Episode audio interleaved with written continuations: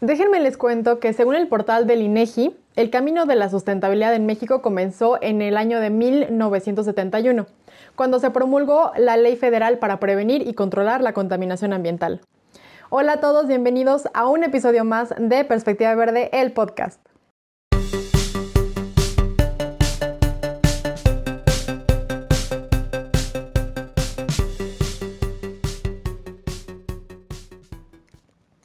El día de hoy tenemos a un invitado de eh, por allá del norte de Torreón, Coahuila. Él es ingeniero mecánico y tiene nada más y nada menos que una maestría en ciencias en sustentabilidad de los recursos naturales y energía. Además, ha sido profesor en varias universidades en Coahuila y también es un empedernido ciclista urbano desde 2007. Chócalas, chócalas Jesús. Eh, qué bueno que seas por ahí también ciclista urbano. El día de hoy tenemos con nosotros a Jesús López. Jesús, bienvenido al podcast. Qué gusto tenerte aquí el día de hoy con nosotros. Hola, ¿qué tal? Muchas gracias por la invitación. Estoy muy emocionado y, pues para hablar de este tema que es muy apasionante y, y, la verdad muy amplio también. Y hay mucho que aclarar y mucho que hablar. gracias. Definitivamente, no, gracias a ti por tu tiempo y por venirnos a hablar de este tema que como bien ya comentas, es súper amplio, súper extenso, pero bueno, vamos a tratar de abarcar lo más posible en este episodio y exprimirte en el buen sentido de la palabra para que nos platiques muchísimo sobre la sustentabilidad. Y cuéntanos un poquito más acerca de ti, eh, quién es Jesús López, eh, por qué te inclinaste por este tipo de eh, temáticas medioambientales y verdes. Ok, bueno, este, pues actualmente eh, como ya mencionaste, estudié la maestría en, este tema. Ahora estoy, soy estudiante de doctorado de tiempo completo. Eh, básicamente estoy, mi principal actividad es hacer investigación científica, pero ahora me quise especializar más eh, para estudiar más la química del cemento. Y ahorita vamos a ver un poco más por qué este material, que tiene que ver mucho con la sustentabilidad. Y bueno, este tema yo creo que lo he tratado desde hace ocho años, un poco más, desde la carrera, desde que estaba en ingeniería mecánica, tuve ahí la clase de desarrollo sustentable. Desde ese momento conocí el, término, los conceptos y todo, y, bueno, todo un curso en la, en la universidad. Después de la universidad, eh, que me llamó mucho la atención, seguí este, tomando cursos por fuera, tomando cursos. Ya después egresado, estaba trabajando y, y escuché de la maestría y fui a, al Simvestaba, un centro de investigación eh, que está en Saltillo, y ahí fue donde hice la maestría y pues ahí ahora, ahí me dediqué a, en la maestría, hay, hay, muchas líneas de investigación en este centro de, en el Simvestaba, hay varias líneas de investigación enfocadas a, los, a la sustentabilidad de los recursos naturales y energía, pero yo me enfoqué en la, en la parte de los cementos, ese fue mi proyecto de tesis y desde ahí empezó todo, bueno, más bien empezó desde la carrera y desde ahí ha empezado, como ves. Claro, pero realmente la carrera de ingeniería mecánica no está tan enfocada a temas de sustentabilidad, ¿no? Como tú ya nos contabas, empezaste a interesarte con esta, digamos, optativa que tuviste o esta em, materia, ¿no? Que hablaba de sustentabilidad, del, del, manejo de recursos, pero en realidad tu tronco común o tu carrera en general no estaba enfocada a estos temas, ¿o sí? No, eh, en realidad la, eh, la, carrera de ingeniería mecánica pues tiene que ver más con todo lo, que todo lo que es el movimiento, todo lo que son, por ejemplo, las máquinas, pero también tiene mucho que ver con los sistemas de energía. Y en esta cuestión había dos especialidades, una era en diseño mecánico y la otra en, en energías alternativas. Entonces ya hay, aparte de, la, de esta materia en tronco común que, que, que tomé, me, gustó más el tema de la energía o de las energías alternativas y fue ahí donde todavía, no del todo, eh, pero sí, y ahí iba un poco más enfocado a este tema de, la, de las energías alternativas. Y sí, ahí elaboramos un par de proyectos, pero no, no analizábamos la sustentabilidad como, como, un, este, como un estudio holístico. Como es algo que he visto, fíjate, algo que he visto mucho en las redes es de que se habla mucho de sustentabilidad, lo cual es genial porque se necesita hacer más divulgación del tema. Sin embargo, creo que se enfocan eh, mucho en la parte del medio ambiente, cuando también hay que, hay que evaluar la parte, de, la parte social y la parte económica. Pero sí, la ingeniería mecánica tiene algo que ver en la, en la parte de, sobre todo de la energía y del diseño de sistemas energéticos. Excelente. Está bien interesante eso que comentas referente a la cuestión de, de, manejar todo como más integralmente, más holísticamente, porque como bien mencionas, la sustentabilidad no es solamente en el manejo o enfocarse en el manejo de residuos o solamente cuidar recursos naturales, ¿no? Es, es también como innovar en todo este sentido de, de, las energías y de cómo producir y de cómo seguir haciendo que la, economía también fluya, ¿no? Eh, quizás más adelante nos puedas platicar un poquito más esta, pues toda esta sinergia, ¿no? Que se debe dar entre estas tres áreas para que justamente estemos hablando de verdadera sustentabilidad, ¿no? Y bueno, ya bien nos decías también que te enamoraste como este tipo de temas eh, cuando tuviste esta, esta um, optativa y de ahí te seguiste tanto que ya estás ahorita en el doctorado y bueno, estás haciendo también una labor muy importante en cuanto a divulgación científica, pero enfocado a ese tipo de temas, que, que también es algo que a veces yo creo que sí podemos llegar a mal, malentender, ¿no? De lo que realmente implica la sustentabilidad. Y bueno, eh, poniendo nuestro granito de arena en ese sentido, ¿tú qué nos dirías o cómo nos definirías a la sustentabilidad, Jesús? Muy, muy importante. Eh, yo la sustentabilidad eh, va a ser de, forma muy general, pero creo que es un poco menos antropocentrista esta definición.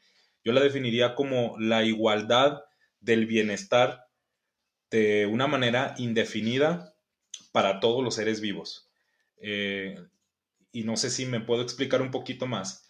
Un bienestar, el, el bienestar para todos los seres vivos. Ahí es donde digo que es menos antropocentrista porque no se enfoca nada más en el ser humano sino en todos los seres vivos, los ecosistemas como un ser vivo, los, este, los animales, la flora, la fauna, los microorganismos, las bacterias, todos estos seres vivos que puedan tener la igualdad de la oportunidad de poder tener un bienestar y como lo digo, indefinido, es decir, tanto en el presente como en el futuro. A eso me refiero con la igualdad y la igualdad de, de muchas, este, de, todas las, las, opciones y de todas, de no igualdad de resultados, pero sí la igualdad de, de alternativas y de posibilidades.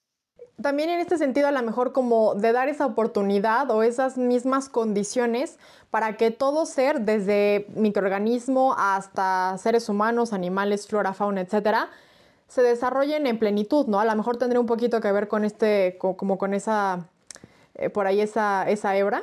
Sí, claro. Claro, este, todos, todos, porque muchas veces, de hecho, y el, el, término nació en, bueno, fue la primera vez que se usó y fue en inglés en el, en el, en la, el informe de Brundtland, donde pues se, se, se, explicó que era un desarrollo que permite satisfacer las necesidades del presente sin comprometer las necesidades del futuro. Pero eh, aquí donde este, este término se me hace muy sintético. Sintético me refiero a que fue creado por el hombre y es un poco antropocentrista, pero a fin de cuentas fue el primero que se dio. Pero me gustaría dar un antecedente a, a, esta, a, esta, a esta comisión o a esta reunión.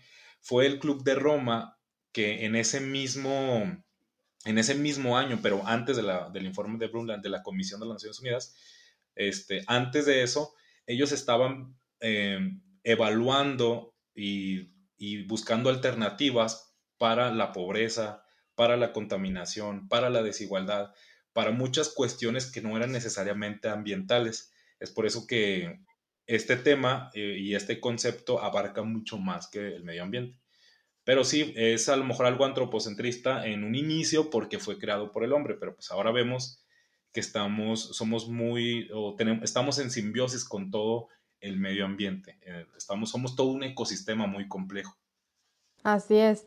Y que yo creo que desde aquí empieza la parte que nos decías al principio, referente a ver las, a ver las cosas, en este caso la sustentabilidad, desde un punto de vista más integral, más holístico, porque totalmente de acuerdo, estamos interrelacionados con los microorganismos, con la flora, con la fauna, simplemente dentro de nosotros toda la microbiota que habita en nuestro cuerpo es totalmente necesaria, ¿no? Y vivimos en un equilibrio, o se trata de mantener un equilibrio entre ambos, eh, ambas especies, ¿no?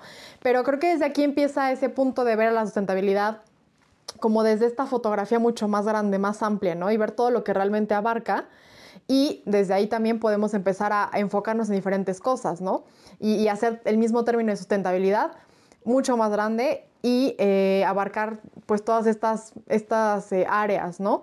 Em, referente a esto, pues ya nos, ya nos comentaste la definición que tú tienes un poco más ah, eh, como presente respecto a la sustentabilidad.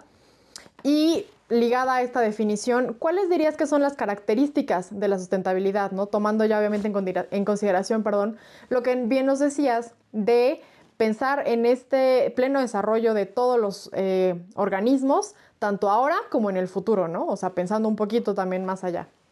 Y sí es muy importante esa palabra clave que, mencionas de desarrollo.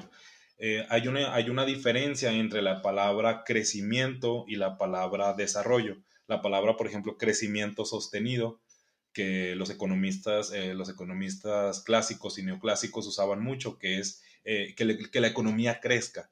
Por otro lado, el desarrollo, el desarrollo se refiere más como a, que, a, mejorar, no tanto a crecer, sino a mejorar. Entonces, ahí, y en cuestiones de sustentabilidad, una, economía no puede crecer más, no puede, no puede ser este, sí, o sea, no puede, es diferente a que crezca la economía o a que se desarrolle la economía.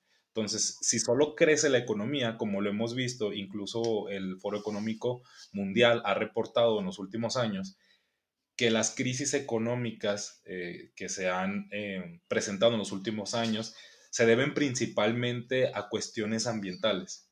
Entonces, por un lado, crece la economía, pero el medio ambiente, digamos, tiene ahí una, una repercusión. Eh, por otro lado, cuando, si hablamos de que se desarrolla la economía, puede haber un desarrollo económico, pero con unos indicadores biofísicos, o puede haber el medio ambiente y la sociedad y el bienestar y la desigualdad, a pesar de que se desarrolle la economía, el medio ambiente no sufre repercusiones y la sociedad alcanza un bienestar no necesariamente el PIB, como es un índice que, que sí ahí nada más mide el crecimiento, no el desarrollo. Entonces, en este sentido, eh, como bien decías también respecto al desarrollo, sería estar buscando este equilibrio, ¿no? Como, como en, en, general sucede en la naturaleza, tanto con los organismos como con su ecosistema, con su medio ambiente, de buscar el desarrollo de los organismos, pero que también el medio ambiente donde se están desarrollando no se vea tan mermado, ¿no? que ya nos hiciste muy, muy clara la diferencia entre crecimiento y desarrollo. Sí, y por ejemplo, hay un, hay un artículo muy, muy interesante, no, recuerdo si lo publicó Science o Nature, una de las revistas científicas más este, prestigiadas, donde evalúan las emisiones de, de carbono desde 1980 hasta esta era y se ve como en la, en la curva o en el gráfico, en el espectro de, de estas emisiones de carbono, se observan pequeños, este, digamos, en una, tendencias que se reducen, es decir, como picos que caen. Y si, y si analizas en qué años cayeron esas este, emisiones de CO2 o cuándo hubo menores emisiones de CO2, se observa que fue, por ejemplo, en la crisis de, la gran crisis de Estados Unidos, que fue en la, en, la crisis de la, de la Segunda Guerra Mundial, cuando quebró las acciones. En la crisis del 2008 también se observa una caída ahí en las emisiones de CO2, o sea, hubo una reducción en las emisiones de CO2. y en, la pandemia también hubo una reducción de CO2. Entonces, mientras a la economía le iba mal, al, medio ambiente, digamos que se mejoraba. Y en este análisis, en este estudio científico, tienen diversos, este, pues diversas conclusiones o discusiones donde dicen que principalmente se debe eh, que las emisiones de CO2 eh, se redujeron principalmente en pandemia porque hubo una ligera o parcial eh, paro industrial y también hubo una ligera y una reducción ligera o parcial del transporte terrestre, el cual también tiene una implicación muy grande en las emisiones de CO2. Entonces ahí se ve cómo realmente sí está conectado el medio ambiente y la sociedad y la economía. O sea, la sociedad mientras estaba, pues, este, eh, pues no, no, salía, no, no, no estaba en una contingencia sanitaria, el medio ambiente al parecer se, se le iba bien con, las, con la reducción de CO2, pero la economía también redujo. Entonces ahí, ahí se ve en, a grandes, en gran escala cómo hay, cómo hay esta interconexión de la sustentabilidad.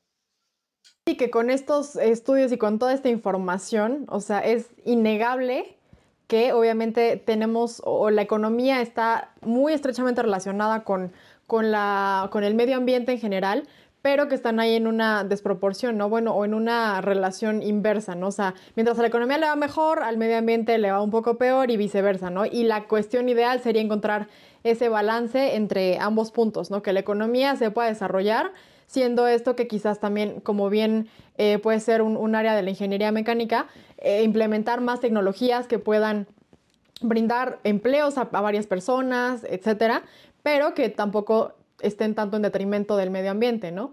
Y esto la verdad es que es bien interesante porque también creo que se liga un poco con la cuestión de que muchas personas aún no, no creen que el cambio climático está relacionado con los humanos, ¿no? O que no contribuimos al cambio climático.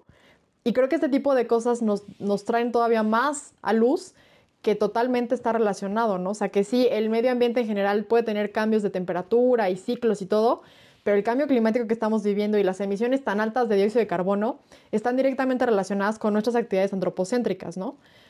Y, no sé, en este sentido, ¿cómo, cómo ves eh, o, por qué crees que todavía hay esta como resistencia a creer que contribuimos al, cambio climático?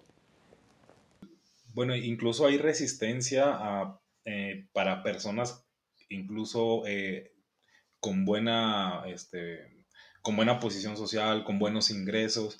Sin embargo, hay de dos. yo, yo se lo atribuyo a dos posibles razones. Una, que las personas pueden ser o muy ignorantes o que pueden ser muy cínicas. Que puede pasar cualquiera de las dos. Hay personas que son muy cínicas porque a pesar de tener a su cargo millones de, ingenieros, de científicos, como, como lo son algunos personajes que ahorita están en una carrera espacial, se me hace muy complicado que no sepan eh, la repercusión que tiene el medio ambiente. Entonces, son, pues, tal vez son cínicos porque digamos que tienen una visión un poco más eh, ambiciosa en, en, cuestiones económicas. Y bueno, a pesar de que en el 2000, en el año 2000 se establecieron los objetivos de desarrollo sustentable, apenas hay cierta, ciertos gobiernos que ya están eh, llevándolo a, juicio apenas. Tienen como dos años, a pesar que desde el 2000 ya sabemos o ya hay estos objetivos del desarrollo sustentable. Jesús, esto que nos comentas, pues sí, yo creo que son las dos opciones, ¿no? Que existen las dos posibilidades respecto a que mucha gente todavía tiene esta, pues cierta resistencia, ¿no? A creer en que somos contribuyentes activos del cambio climático. Y en este tenor, ¿Tú crees que esto sea un impedimento para llegar a la sustentabilidad? ¿O tú crees que sea así como hay un, obstáculo o un bache este, que, nos, que nos atore un poquito para ser un poco más sustentables? Sí, bueno, al menos, el, la, hay, al menos en el 2001 la ONU estableció o acordaron los, los objetivos del desarrollo sustentable por lo que sí pueden ser metas que sí puedan ayudar siempre y cuando se cumplan, a lo mejor pues no del todo, pero que vayan cumpliéndose en medida de lo posible. Es también algo que, nos mencionaban mucho los profesores, los investigadores en, las clases. Eh, me acuerdo mucho que decía uno de ellos, hay que ser sustentable en medida de lo posible sin sacrificar el confort. Es decir, tampoco pues vamos a, a vivir en las cavernas y para, digamos, ya no hacer emisiones de CO2. Si, se tiene que buscar el, un equilibrio entre el bienestar social, entre la economía y también el medio ambiente. Entonces, sí se puede y tanto que se establecieron estos 17 objetivos, pero también se tiene que dejar de medir el crecimiento económico y empezar a medir más el desarrollo. Hay que empezar a dejar el PIB como medida de crecimiento e, e, y usar el, por ejemplo, hay uno que se llama el índice de desarrollo humano, eh, que es otro índice que, por ejemplo, mide la educación, la esperanza de vida, el grado académico, el, medio ambiente. Por ejemplo, también hay otro índice que se llama el Happy Planet Index, que ese también eh, mide pues la felicidad, pero también incluye el, el medio ambiente, la economía. Entonces, hay otros indicadores que también nos pueden servir para medir el desarrollo eh, a diferencia del, del, del, crecimiento. Y sí, sí se puede, eh, tanto que si hay países que, que, están reduciendo sus emisiones de carbono y manteniendo su, su desarrollo económico. Es justamente llegar a este equilibrio que estábamos mencionando antes, ¿no? Em, pero como bien también dices, yo creo que una, una parte muy importante es empezar a, poner el, foco en lo que realmente es valioso, lo que realmente es importante. Y, por ejemplo, este, este índice que nos comentas, ¿no? del desarrollo humano es muy interesante. No sé si, si hay un, reporte de, de, este índice para todos los países o para solamente algunos.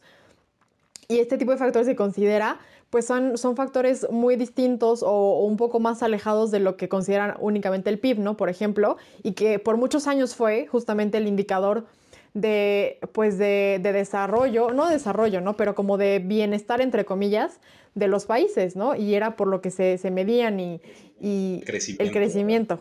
Es correcto, el crecimiento. Entonces, em, es empezar a cambiar un poco también este, este chip, ¿no? De las cosas eh, y empezar a enfocarnos y a centrarnos en lo que realmente es valioso, que en este sentido totalmente los recursos naturales son es de lo más valioso que tenemos, ¿no? Como, como sociedad y, es también, como bien comentabas, saber eh, pues hacer uso de ellos porque tampoco es como que podemos de repente dejar de consumir o producir o hacer o, generar empleos para no producir ninguna emisión, ¿no? Porque creo que también esta es una, en cierta forma, una, eh, pues, falacia, ya tú nos dirás si, si es así o no, pero ¿tú crees que se pueda hacer 100% sustentable? Sí, eh, pues la verdad es complicado, la verdad no creo, o sea, no, no hay como tal un cero impacto. En términos, por ejemplo, de, la huella de CO2 o el CO2 equivalente, que, que, el CO2 equivalente es qué cantidades de gases de efecto invernadero están asociadas a, una, a un kilo de CO2 casi todas las actividades del ser humano tienen un impacto ambiental, si no es que todas. Sin embargo, hay medidas que se pueden, digamos, hay, medidas para revertir estas, por ejemplo, estas emisiones de CO2 o para revertir el impacto. Entonces, a lo mejor no se puede ser 100% eh, sustentable, pero sí hay medidas para, digamos, revertir o, aliviar el impacto. Y por ahí mencionaste algunas cosas Voy a, voy a retomar una que es, por ejemplo, eh, ah, el, capital, bueno, que me decías que, o sea, todo lo obtenemos de la naturaleza, ¿cómo, la vamos a, cómo vamos a dejar de obtener de la naturaleza? De hecho, es, algo, es un concepto que los economistas ecológicos, eh, de la, más bien de la economía ecológica, es decir, una economía que no es, que no es economía clásica, neoclásica, sino una economía que en su ecuación de económica sí incluye el capital natural, no nada más incluye, como en la, economía clásica, este, el capital humano, la maquinaria, la tierra y la labor. Eh, eh, en la economía ecológica incluyen el capital humano, digo, perdón, el capital natural. Y es que se requiere, o de ahí es de donde obtenemos, nosotros obtenemos de la naturaleza nuestro, es nuestro input, es nuestro, nuestra materia prima para poder después obtener cosas. Entonces, si, no, si, si nos acabamos nuestra materia prima o si cada vez nuestra materia prima, nuestro capital natural es más deficiente, nuestros productos van a ser más caros. Por eso también hay una inflación, por eso ha habido una inflación y crisis. Entonces, pues ahí eh, echarle ganas con los objetivos del desarrollo sustentable. Y ah, también decías ahorita, hay algo, hay que hacer lo importante. Entonces ahí eh, a lo mejor es una vista, un punto de vista antropocentrista, el decir, vamos a satisfacer primero estas necesidades. Pero no es del todo así, más bien porque son importantes, porque son importantes, vamos a, poner énfasis en esto, que es agua, alimentación, el, cubrirse, que ya sea construcción o ropa, y, y energía. Eh, son esas cuatro cosas muy importantes que no es del todo antropocentrista porque las necesitamos y creo que en esas cuatro cosas podríamos este, eh, poner énfasis de manera sustentable porque son las de, las de mayor este, extracción intensiva y las de mayor impacto. ¿Cómo ves? Definitivamente es, em, pues otra vez como buscar este, este juego entre saber malabarear con, con las diferentes cuestiones, ¿no? Ya bien también estamos claros en que pues necesitamos de todos los recursos para generar, ¿no? para generar empleos, para generar eh, bienes, para generar productos, para generar servicios. Entonces, eh, en este sentido lo veo un poco como, como, en las, como pasa en la, en la química, ¿no? Y en muchas cosas naturalmente. Tienes un reactivo limitante. En este caso, nuestro reactivo limitante son los recursos naturales, ¿no? O sea, son finitos, ¿no? O sea, tienen, tienen ciclos que, que si los excedemos también, como hemos estado haciendo muchos, ya muchos años, ¿no? De, estar trabajando como con este déficit, eh, pues va a llegar un punto en el que ya no, ya no vamos a poder tener esa reacción, ¿no? O sea, por más que tengamos personal y, maquinaria y, empresas y un montón de cosas, si no tenemos la materia prima, no hay forma de que podamos, transformar eso en eh, también tener una, economía que se continúe desarrollando, ¿no? Y bueno, que, ni, ni qué decir de una sociedad que, que, se pueda sostener, o sea, no es, no es sostenible. Y aprovechando aquí esta, esta coyuntura entre sostenible y sustentable, ¿cuál es realmente la diferencia, Jesús, entre sostenible y sustentable? Bueno, el, el, término pues viene de la palabra en inglés, ¿verdad?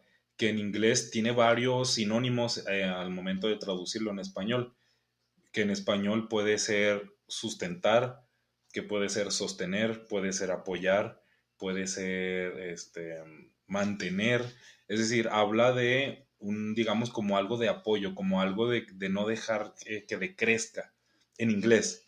La palabra después ahora en español, pues también se utiliza sostenible y sustentable. Entonces, ah, es que la verdad, mira, la verdad en español leo muy poco, no porque no haya mucha información, si hay, pero la verdad, eh, lo poco que he leído en español es que se refieren a sostenible como aquella eh, acción práctica o, ya sea producto o servicio que se puede sostener en el tiempo sin ninguna intervención. Y para lo sustentable se refiere a un conjunto de técnicas y prácticas o elementos que se incluyen en, un, un elemento o en un sistema para poderlo hacer este, sostenible en el tiempo, hablando de económicamente, eh, socialmente y, ambientalmente.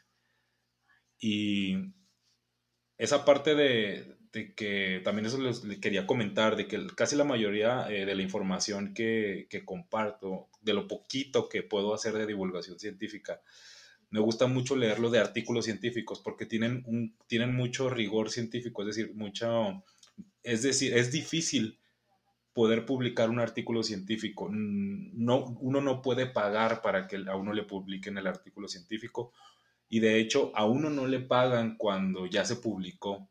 Es decir, entonces la información científica es lo más reciente, lo más nuevo y lo más relativamente confiable de información que se puede obtener porque no tiene intereses económicos como un reporte, como un libro, eh, no digo que todos sean así, pero eh, no digo que todos los reportes o los libros eh, tengan intereses económicos, pero los artículos científicos difícilmente tienen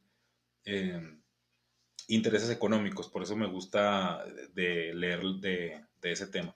Entonces, por eso te digo, ay, se me hace muy complicada esa, esa, pregunta de la diferencia entre sostenible y sustentable, porque en español se usan deliberadamente, pero yo creo que a lo mejor no es tanto cuál es la diferencia, que más o menos ya la vimos. Una es como algo que no necesita intervención y la otra a lo mejor sí necesita intervención, pero pues sabemos la intención, ¿verdad? O el contexto a lo que se refiere.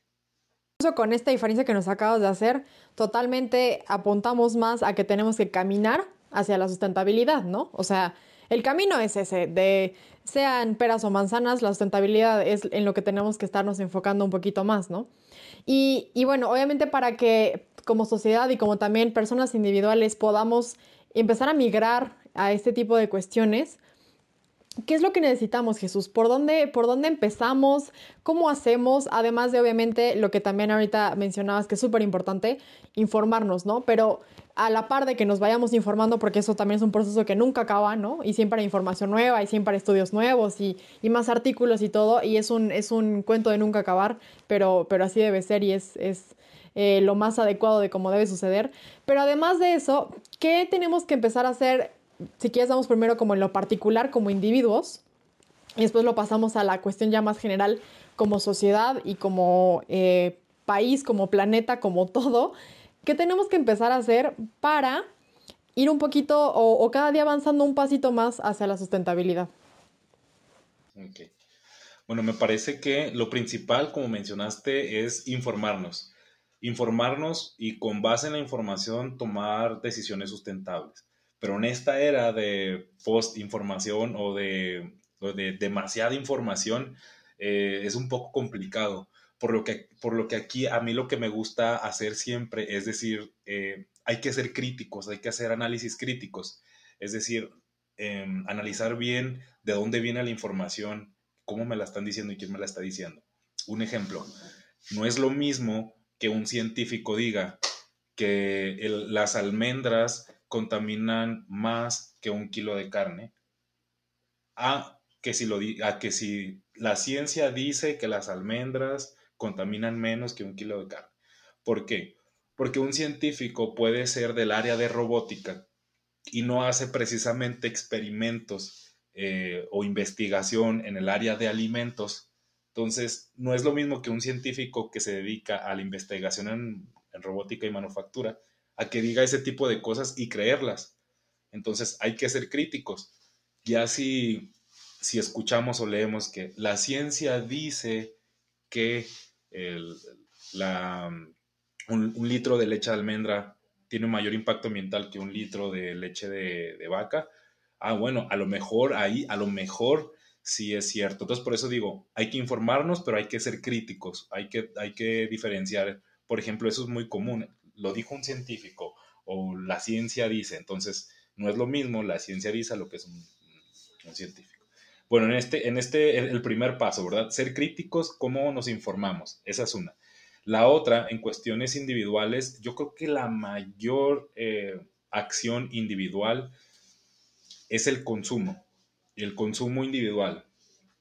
¿Por qué el consumo? Porque uno como parte de una sociedad de mercado, cada individuo como parte de la sociedad de mercado es quien construimos esta sociedad de mercado.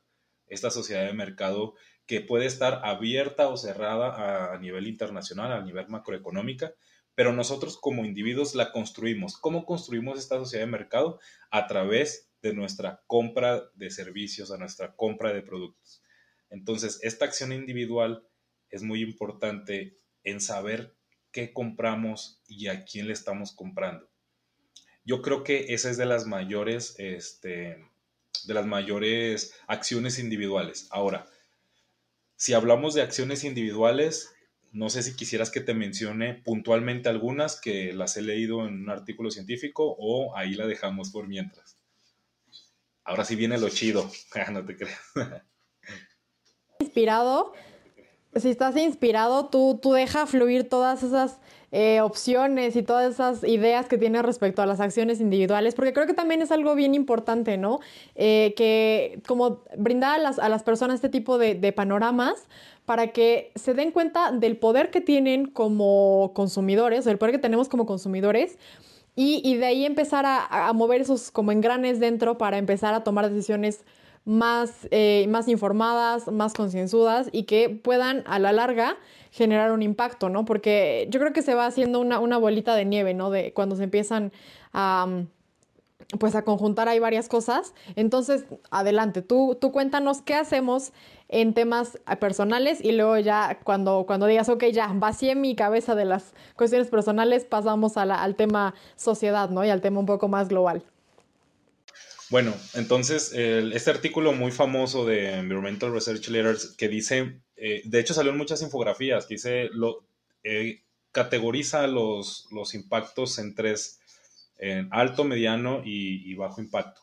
Entonces, también en este eh, especifica que todos tenemos un presupuesto de carbono de 2.1 gigatoneladas al año para no sobrepasar o para cumplir las metas del, Acuerdo de París para el 2030. Entonces, si sobrepasamos estos 2.1 gigatoneladas, digamos que eh, cada persona nos estamos, eh, eh, nos estamos consumiendo planeta que es para los, para los del futuro. Entonces, dentro de las acciones individuales, la de más alto impacto son vuelos transatlánticos. Con un solo vuelo transatlántico al año, con una vez que yo vaya de aquí de México a Europa y regrese, no nada más que vaya, con una vez al año, ya me acabé mi presupuesto de carbono. Voy, regreso, ya regresé. Ah, ok, ahora vámonos a la segunda de alto impacto. Este, ah, no, perdón, esa es la de segundo impacto. La primera es tener un, tener hijos. Pero es lo que les digo, hay que analizarlo críticamente. ¿Quién es el que tiene hijos? O sea, no porque yo nazca, ya de repente va a haber unas emisiones de carbono este, inmensas por un bebé que nace. No, lo que sucede es que cada ser humano tiene consumos y que, que nazca un hijo en, una, en un país con, un, con ingresos muy bajos, no son las mismas emisiones que va a tener eh, un nuevo hijo del hemisferio occidental y del norte, del norte del, norte global, llámese Estados Unidos, Canadá, Europa. No es lo mismo, eh, eh, por, por, eso hay que analizarlo críticamente, no por tener hijos ya estás contaminando mucho. Y ahí es donde le echan la culpa a los de bajos ingresos, al grupo de, de los pobres. Dicen, es que no tengas hijos porque contaminas. No, más bien el, estilo de vida y el consumo. Entonces, dejando de lado el tener hijos, es los viajes transatlánticos. Ya voy y regreso, ya me acabé mi presupuesto de carbono. Pero aparte de eso, yo tengo un auto de gasolina. Entonces, todos los días me voy a, por un café y regreso en el carro. Voy por mi Starbucks y regreso y, y cuando puedo ir en bici, cuando puedo ir caminando. Esa es una de las de alto impacto. Las la otra es, este, si, si puedes reducir tu consumo energético de combustibles fósiles, pero esa ya se me hace un poco más complicada. Tener un auto también de energías verdes y la otra es de las penúltimas, pero es de alto impacto, una dieta basada en plantas. Eso también es una actividad de, alto impacto. Las de mediano impacto, pues ya son este. Ah, también vivir sin auto es una, mm, acción individual de alto impacto. Y de las de mediano impacto, pues son reciclar, plantar árboles, este, reusar, eh, ese tipo de, acciones individuales un poco más sencillas. Las otras no son sencillas, de hecho es muy fácil no, no, tener un auto, es muy fácil no viajar, hacer viajes transatlánticos. Este, pero eso son las acciones individuales este, que, que la ciencia dice, o el artículo científico nos dice, que son de alto impacto. ¿Cómo es? Pues sí, como, como bien dices también, realmente hay, hay mucho que analizar, ¿no? En este tipo de cuestiones, porque obviamente el, y que es algo que también nos han comentado otros eh, invitados que hemos tenido, ¿no? Una, una chica, este, Connie, Connie, que está por allá en Suiza, nos comentaba justamente ese tipo de cuestiones, ¿no?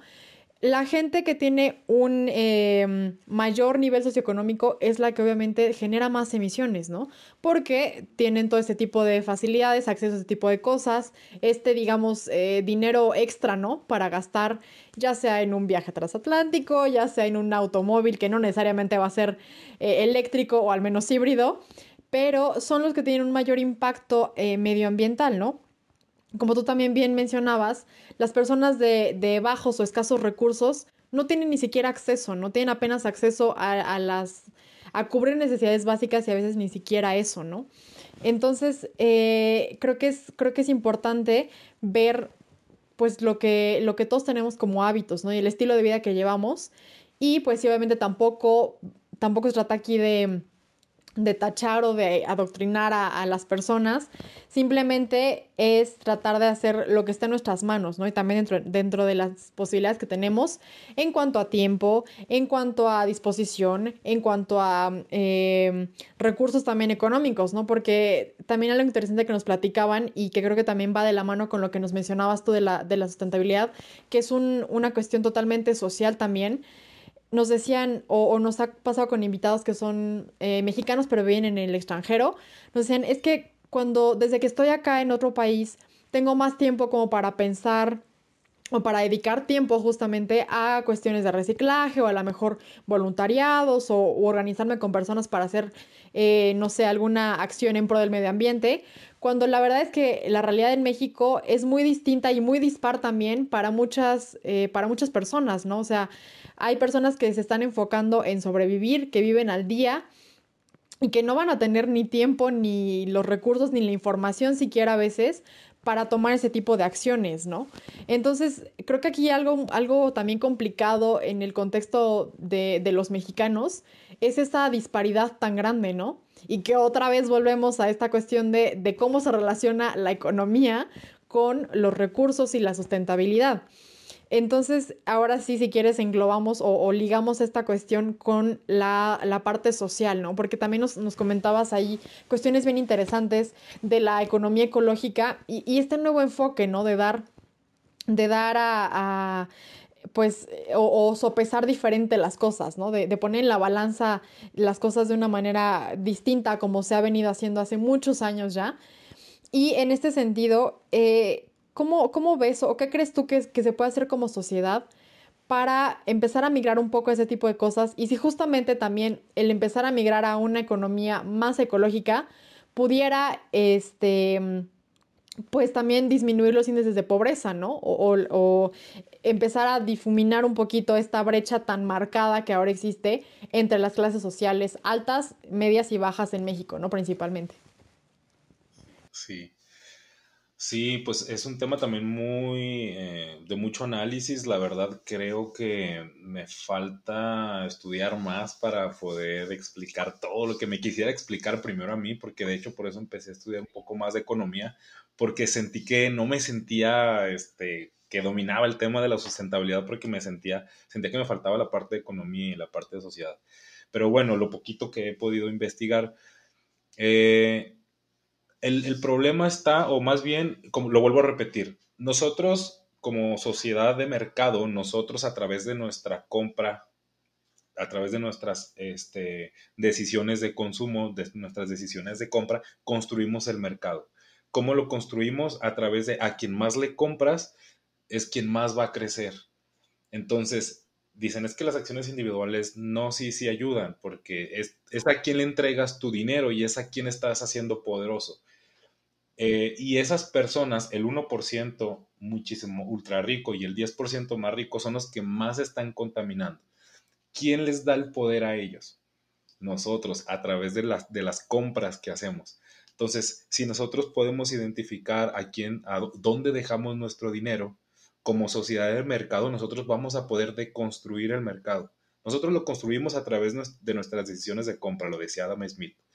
Pero ahora un poquito más informados, lo podemos deconstruir.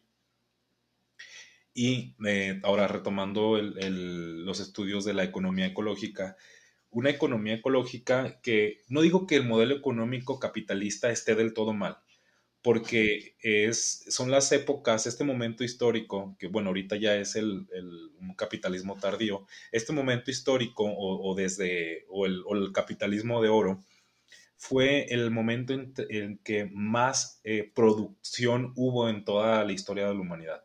Es increíble qué tanta producción se alcanzó con el sistema capitalista.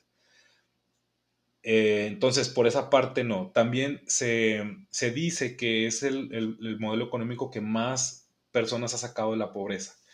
Y eso es cierto. Pero, como les digo, hay que analizarlo de un punto de vista más crítico. China, eh, desde los, cuando se abrió al mercado, China tiene un, modelo económico y se sabe que el Partido Comunista Chino tiene 300 años. China sacó mucha gente de la, de, la clase baja y, y, hubo mucha movilidad social a clase media.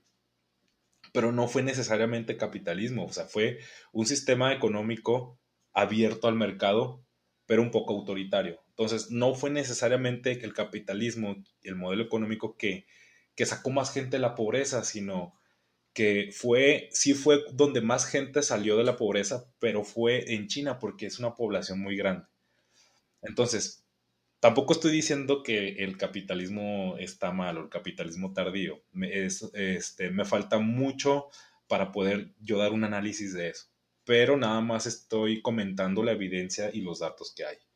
Ahora, creo que podría haber, y bueno, más bien es algo que los economistas, la economía ecológica menciona mucho, en una economía basada, ellos hablan de varias cosas, pero lo que sí me, es lo que se me queda, que una economía basada en bioindicadores o indicadores biofísicos. Es decir, vamos a hacer mercado con las cosas físicas vivas, con los recursos naturales que tenemos. Eso también es lo que la economía ecológica menciona mucho. Usar los recursos no renovables, los renovables y los que son eh, restaurables. Los, en la economía ecológica utilizan esos tres recursos. Entonces, utilizar bioindicadores o indicadores biofísicos y tomar en cuenta este tipo de capital natural en recursos este, renovables, no renovables y este, restaurables. Eso es lo que deberíamos enfocarnos o eso es lo que se podría cambiar y podría ayudar mucho. ¿Cómo que, cómo que, que las redes sociales, cómo que Emerson va a saber que yo quiero unos tenis negros? O sea, ¿cómo va a saber él más que yo? ¿Y cómo no sabemos que aquí no podemos extraer minerales porque no son no renovables? Tenemos demasiada inteligencia artificial como para poder este, hacer estos análisis y saber qué bioindicadores son disponibles para cierta área. ¿Cómo ves? En este sentido sería así como hacer un mix, porque bien decías, ¿no? El capitalismo seguro tiene sus ventajas, seguro ha tenido em, sus puntos a favor, ¿no? Pero también hemos, o sea, estamos conscientes y, es innegable que también ha, ha, impactado fuertemente en el medio ambiente, ¿no? Entonces, creo que sería hacer como ese, ese mix entre lo que plantea el capitalismo y meterle estas cuestiones ecológicas, hacer como un ecocapitalismo así medio moderno, extraño, no sé, y, empezar a, mover ahí un poquito, ¿no? Las, las cosas. Y ahora, eh, retomando un poco lo que nos comentabas al principio, ya nos decías que la sustentabilidad tiene estos tres engranes bien importantes, ¿no? Que es la parte social, la parte económica y la parte medioambiental, ¿no? ¿Cuál es el engran que crees tú que se tiene como que empezar a mover primero para que de ahí todo empiece así como a, moverse eh, consecuentemente, ¿no? Y, empezar a realmente generar un cambio. Este, mira, tecnología ya hay. Eh, desde 1987 sabemos que, esto eh, que, es una, que es una alerta. Desde 1987. Tecnología ya hay. hay ciencia ya hay. Hay economía lo que hace falta es que se integre, el, que, la sociedad pueda integrar este conocimiento científico a través de políticas públicas. Lo que necesitamos son políticas públicas para que haya una integración de la ciencia y, la sociedad, que la ciencia, que la sociedad, perdón, se pueda apropiar del conocimiento científico para que pueda tomar decisiones, pero a través de políticas públicas. Es ahí donde digo, la mitad de la, de la solución está en las acciones individuales al momento de, yo de construir el mercado. El otro 50% está en exigir cambios sistemáticos. ¿Qué son los cambios sistemáticos? Aquellos que se dan de manera organizada, eh, gradual y a gran escala. ¿Quién tiene la facultad para hacer esos cambios sistemáticos? Pues los gobiernos, las instituciones. Entonces, el 50% de la solución, mis acciones individuales, el otro 50% de la solución vamos a exigir a través de políticas públicas, a través de, instituciones que, son, que pueden ser no gubernamentales, pero que tengan el poder para exigir políticas públicas, pues hacerlo. En el caso de la construcción sostenible, en el caso de la alimentación y en el caso de la energía, que también eh, podemos hablar durante horas de eso, pero son esos, esos principales este, eh, sectores de los que se requieren políticas públicas que se pueda regular. ¿Cómo, cómo lo ves? En, toda, como en toda relación interpersonal, interambiental, inter lo que sea, entre dos entes, es 50-50, ¿no? Siempre es un porcentaje viniendo de una parte y otro porcentaje que lo ponga la otra parte. Y Em, creo que eso, eso que decías de, implementar o como de integrar las cuestiones tecnológicas científicas en la población, creo que sí es justo eso, ¿no? Como, como que como sociedad tengamos esa, tanto la curiosidad como esa necesidad también de, agarrarle el gusto, de, de saborear lo, rico que es la ciencia, de todo lo que nos puede aportar también, e informarnos, ¿no? Y, y hacerlo nuestro y con base en eso exigir también, ¿no? Eh, como todas este, este tipo de, de, cuestiones que ya quedan un poco más en mano de, de, los gobiernos, de las autoridades. Pero definitivamente, este, creo que, creo que sí, nos es muy claro lo que, lo que nos comentas. La tecnología ya está ahí, la ciencia también, las evidencias están ahí, ¿no? Ya desde hace muchos años.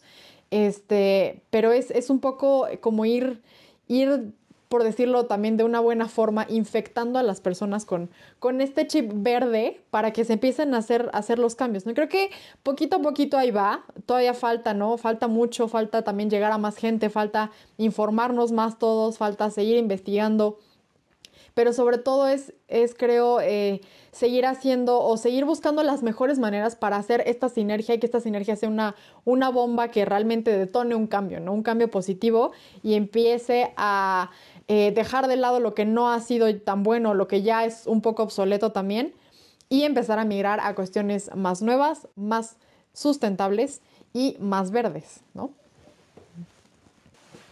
Solo como para, para cerrar esto un poco, me, encantaría que nos dieras así como un tip em, para gente, porque ya sabes que también entre esta cuestión de que todos andamos apurados y, todo, un tip así para, para, mexicanos apurados, este, con trabajo, con, con estrés, con mil cosas, un tip que nos puede ayudar para, uno, ser más críticos, que vemos que es algo muy importante para empezar a tomar mejores decisiones, y dos, para informarnos, ¿no? Para estar informados en este mundo ajetreado y, en este México lleno de...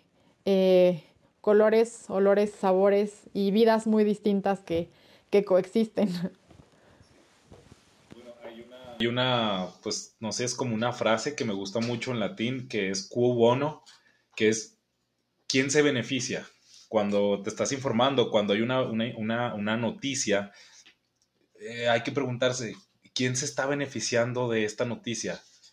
Porque los medios periodísticos tradicionales, eh, todos están pues financiados por alguien, porque alguien tiene que financiarlos, no como por ejemplo este podcast que, me imagino que al menos hasta el momento no hay como alguien detrás diciendo, este tema es el que debes de, de, tratar. No, no, no, o sea, simplemente pues es, es un conjunto de, temas en común.